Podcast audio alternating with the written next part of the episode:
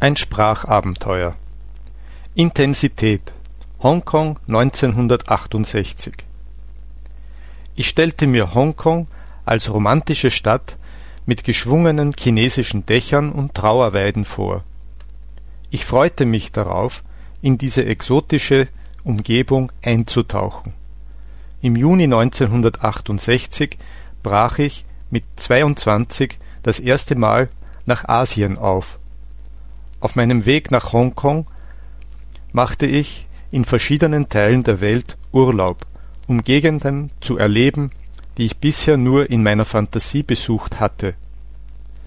In Italien die Pracht und den chaotischen Verkehr Roms.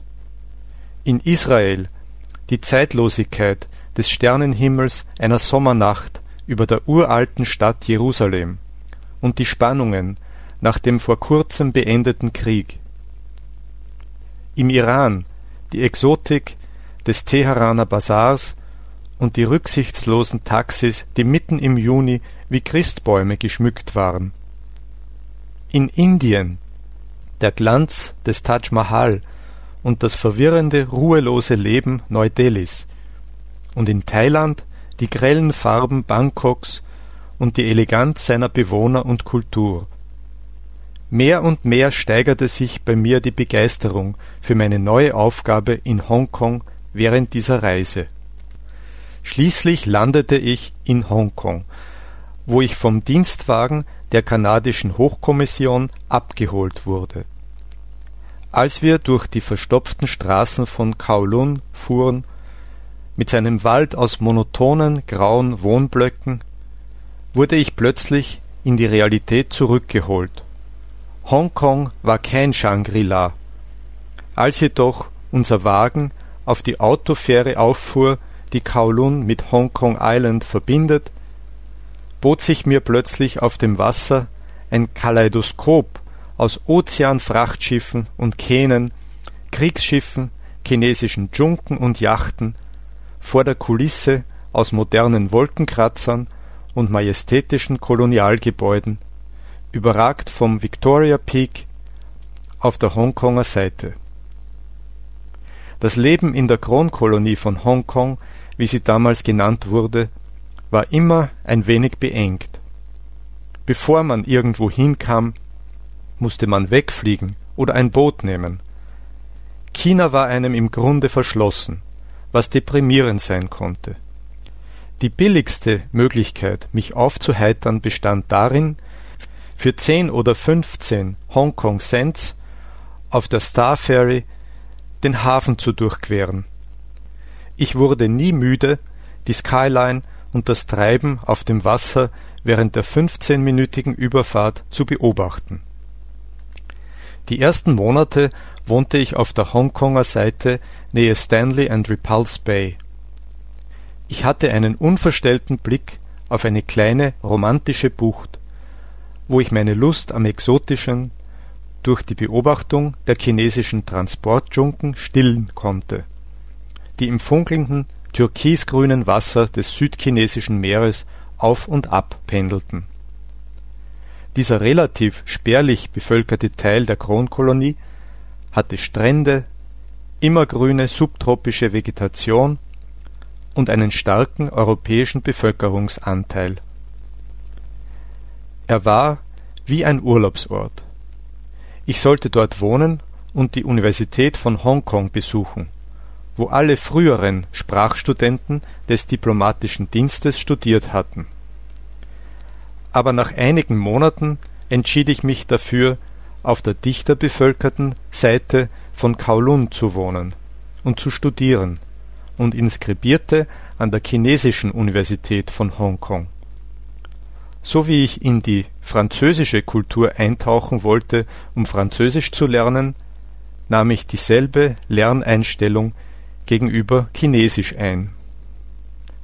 Hongkong ist eine Stadt, in der man Kantonesisch spricht. Daher erlaubt sie kein Eintauchen in Mandarin.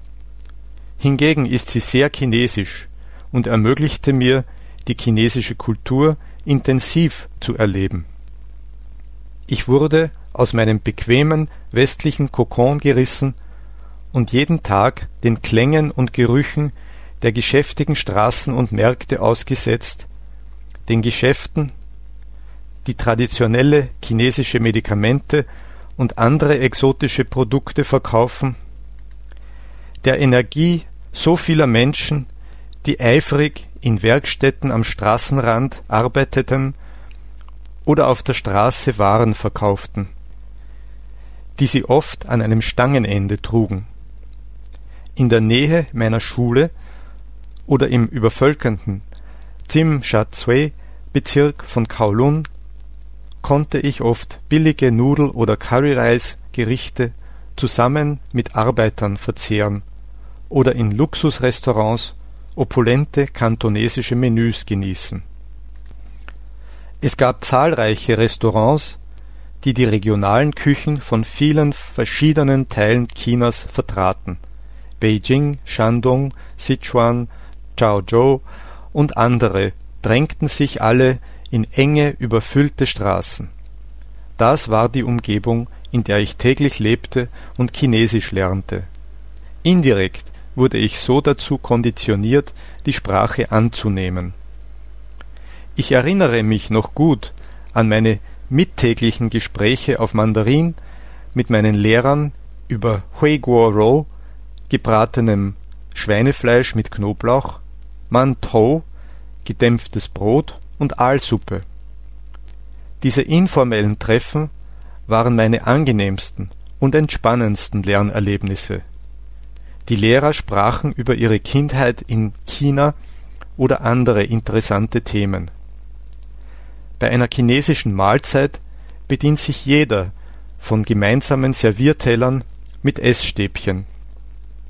Ich hatte immer einen gesegneten Appetit, und als der einzige Kanadier am Tisch bekam ich bald den Spitznamen Canada, Kanada in Mandarin, mit der Betonung auf Nada, was so viel heißt wie nach einem großen Stück langen. Ich traf die richtige Entscheidung, als ich die chinesische Universität von Hongkong wählte. Die chinesische Sprachschule wurde von einem der tüchtigsten Sprachlehrer, die ich je getroffen habe, geleitet, Herrn Liu Ming. Er hieß die Menschen in der chinesischen Sprache willkommen und vermittelte Ausländern das Gefühl, dass sie Mandarin lernen könnten. Er bestand darauf, dass die Studenten hart arbeiteten, weil er selbst ein energievoller und fleißiger Mann war. Er inspirierte mich dazu, die Herausforderung der neuen Sprache anzunehmen und war immer flexibel und entgegenkommend gegenüber meinen Wünschen. Das Lehrpersonal der Sprachschule war sehr freundlich und machte uns Mut. Zuerst brauchte ich meine Einzelgespräche mit den Lehrern. Bald jedoch begann ich die Stunden als Belastung zu empfinden. Ich musste jeden Vormittag drei Stunden im Unterricht verbringen. Manchmal war ich müde und kaum fähig aufzupassen. Die Qualität der Lehrer war unterschiedlich. Manche Lehrer waren bestrebt, mir Erklärungen auf Englisch zu geben, was ich als besonders lästig empfand. Drillübungen waren damals der letzte Schrei. Sie waren oft anstrengend und langweilig. Die besten Stunden waren jene, in denen der Lehrer einfach nur über irgendein interessantes Thema sprach. Das meiste lernte ich in diesen mehr ungezwungenen, Konversationsstunden sowie wenn ich zu Hause intensiv lernte. Die Energie des Direktors Liu Ming, der über uns wachte und uns forderte, brachte mich dazu, mich wirklich anzustrengen. Die Texte, die wir benutzten, stammten aus dem Yale in China Programm. Der erste Text hieß Chinesische Dialoge und spielte in China vor der Befreiung. Die Dialoge beschrieben einen gewissen Herrn Smith, der in China arbeitete und zwischen Shanghai, Nanking und Beiping, wie es zur Zeit der Kuomintang hieß, herumreiste. Dieser Kontext unterschied sich von der Realität in China Ende der 60er Jahre, das mitten in der Kulturrevolution steckte. Ich erinnere mich nur wenig an den Inhalt dieses Lehrbuchs, aber ich stelle fest, dass so ein künstlicher Text wahrscheinlich zu Beginn des Sprachenlernens notwendig ist